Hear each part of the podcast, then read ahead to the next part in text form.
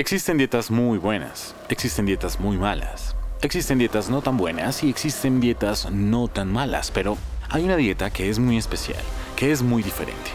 Es una dieta que no solo llena la imaginación, sino que también llena tu pasaporte de viajes a lugares inexplorados, en donde solo tu visa es admitida.